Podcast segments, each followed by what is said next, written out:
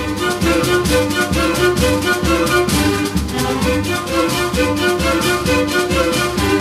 Olá, meu amigo, olá, minha amiga, compadre, comadre, gente boa, tudo certinho por aí, né? Tudo na paz. Olha, por aqui também tá tudo tranquilo, viu? Por isso estamos chegando mais uma vez na sua casa, no seu local de trabalho, através do seu rádio, através do seu aplicativo de celular, é trazendo para você, para sua família também, uma nova edição do programa O Homem e a Terra, serviço de comunicação do Instituto de Desenvolvimento Rural do Paraná e a Par Emater.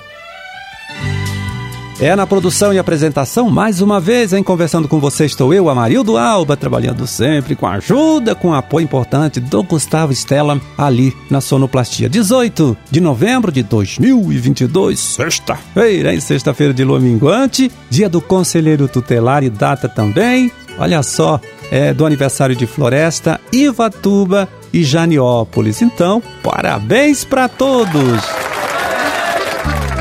Bom, e a gente aproveita para mais uma vez convidar você, meu amigo, né? Você, minha amiga, para o primeiro encontro paranaense sobre a cultura da pitaia, evento que acontece nesta próxima semana, nos dias 23 e 24, em Marialva, né? Município da região de Maringá, onde já temos vários produtores, né, lidando, trabalhando aí com esta cultura. Bom, no primeiro dia, olha só, teremos palestras aí com técnicos e pesquisadores de São Paulo e Santa Catarina apresentando experiências de cultivo da pitaia nesses dois estados, né? Experiências, claro, bem sucedidas. Também temos um pesquisador da Embrapa falando sobre cultivares e novidades no cultivo da pitaia e um representante da Associação Brasileira dos Produtores e Exportadores de Frutas, né? Apresentando as oportunidades de negócio, né? E exportação da fruta, né? Da pitaia aí para outros países. Ainda no final da tarde tem uma visita, né? Bem legal aí a uma propriedade que cultiva pitaia lá na região de Maringá. Bom, no segundo dia do encontro, né, na quinta-feira, dia 24, agrônomos e produtores da fruta né, é, vão tratar dos aspectos técnicos que envolvem a condução da cultura da pitaia. Repito para você, então, este primeiro encontro paranaense sobre a cultura da pitaia acontece nesta próxima semana, nos dias 23 e 24, em Marialva. Né? Você pode saber mais sobre o evento e até fazer a sua inscrição procurando um dos escritórios do IDR Paraná, a antiga Imater, né, da região de Maringá, Apucarana ou Londrina, tá certo? Fica aqui a dica para você. Bom, e agora quem chega aqui, olha só, para trazer a sua contribuição com o nosso trabalho, falando direto lá de Pato Branco, é o agrônomo Edivan José Possamay, extensionista, coordenador estadual do projeto Grãos do IDR Paraná. Ele que vai né, atualizar a gente sobre o trabalho aí de monitoramento da ferrugem asiática da soja, trabalho feito pelo Instituto, né, pela equipe aí que o Edivan coordena em todo o nosso estado. Fala, Edivan! Olá, Marildo, olá a todos os ouvintes do programa Homem à Terra e estamos de volta com informações sobre o monitoramento da ferrugem asiática da soja feito pelo IDR Paraná no Alerta Ferrugem. Marildo, essa semana a gente teve a confirmação de mais dois pontos com esporos nos coletores na região de Londrina. Agora já são oito pontos, principalmente na região de Londrina, também na região de Campo Mourão, que houve uma identificação na semana passada, e também na região de Toledo na semana anterior. A gente sempre frisa que esse trabalho ele consiste no monitoramento de esporos. Os esporos é a estrutura reprodutiva do fungo, então ele é apenas um indicativo dessa presença dos esporos da doença circulando no ambiente, mas ainda a gente não tem identificação de sintomas em plantas, tá? Então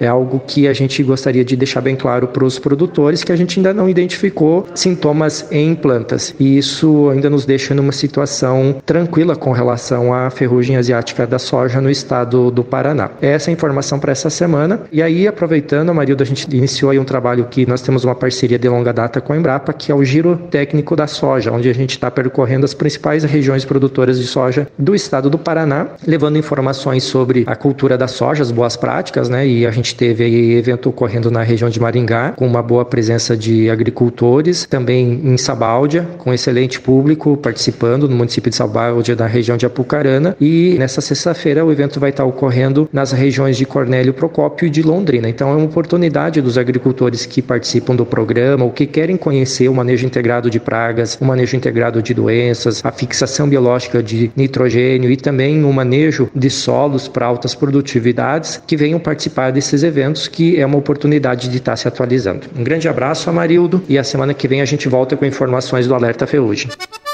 Você conferiu aí a participação do agrônomo Edivan José Possamay, extensionista, coordenador estadual do projeto Grãos do IDR Paraná. Ele que trouxe informação atualizada, né, para você, informação sobre o trabalho de monitoramento da ferrugem da soja, né, trabalho feito pela equipe que o Edivan mesmo coordena, equipe aqui do Instituto IDR Paraná, é realizado em todo o nosso estado. Pois é, o Idivan falou aí do giro técnico da soja, né? Evento que está sendo realizado em todo o estado, né? Em todo o Paranaí, nas principais regiões produtoras de soja. E uma das práticas bastante debatidas nesses encontros é a co-inoculação, né? Co-inoculação da semente de soja, que é feita na hora do plantio. Tecnologia de baixo custo, baixíssimo custo mesmo, que tem trazido muitos benefícios para o sojicultor. Então, na co-inoculação, olha só, o produtor usa dois produtos, né? Na verdade, duas bactérias. Uma do gênero Bradyrhizobium e a outra Azospirillum, tá? A primeira, o Bradyrhizobium, ajuda a planta de soja fazendo a fixação do nitrogênio que existe na atmosfera, né, que existe no ar. Ela faz isso, essa bactéria, né, se estabelecendo na raiz da planta, né, formando aqueles pequenos nódulos, né, aqueles pequenos caroços que a gente geralmente observa quando arranca um pé de soja. Só destacando ainda que o nitrogênio é um nutriente muito, mas muito importante para o desenvolvimento da cultura, deixando esta planta aí mais viçosa, né, mais bonita, muito mais verde também. A segunda bactéria, que é do gênero Azospirillum, na verdade, um, a bactéria aí pesquisada mais recentemente pela Embrapa, ela vai funcionar como estimulante do desenvolvimento da raiz do pé de soja, né? Com isso contribui para a diminuição dos prejuízos causados por eventuais estiagens, né? E ainda aumenta a produtividade da cultura porque permite que a planta, né, o pé de soja aí, explore de forma mais eficiente os nutrientes que estão no solo. E só completando para você, viu, toda esta conversa, todo este debate aí que os técnicos, pesquisadores também, né, estabelecem com os participantes do giro técnico da soja, toda esta conversa aí é feita com base em resultados de trabalho feito com produtores, colaboradores em todo o estado. Então é resultado de pesquisa, é resultado aí de comprovação, né, feita também no campo com a participação, com a colaboração de muitos, né? Centenas aí de produtores em todo o nosso estado. E vamos agora atualizar você né, sobre o mercado dos principais produtos de nossa agricultura, de nossa pecuária, acessando o site do Departamento de Economia Rural, UDERAL, né, lá da Secretaria da Agricultura. São os preços médios praticados nesta última quarta-feira, dia 16 de novembro.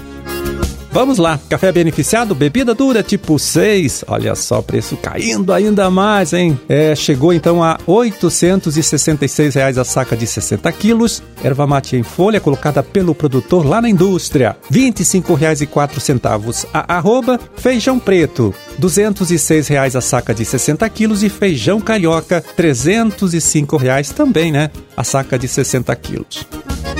Milho amarelo, R$ 76,59 a saca de 60 quilos. Mandioca, padrão de amido, 580 gramas. É padrão de referência, claro, né? R$ 1.160 a tonelada. E soja industrial, R$ 172,39 a saca de 60 quilos.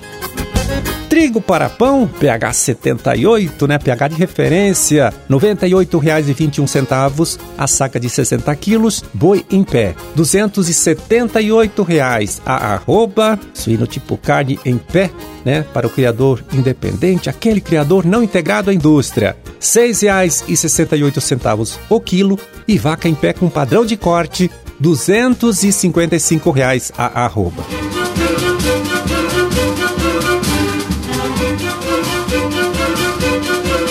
Bom, terminamos o nosso trabalho de hoje. Vamos ficando por aqui desejando a todos vocês aí uma ótima sexta-feira, né? Um excelente final de semana também. E até segunda, quando estaremos aqui de volta mais uma vez conversando com você, trazendo para você, trazendo para sua família, para todo mundo aí, tá certo? Uma nova edição do programa O Homem e a Terra. Um grande e forte abraço para todos. Fiquem com Deus e até lá.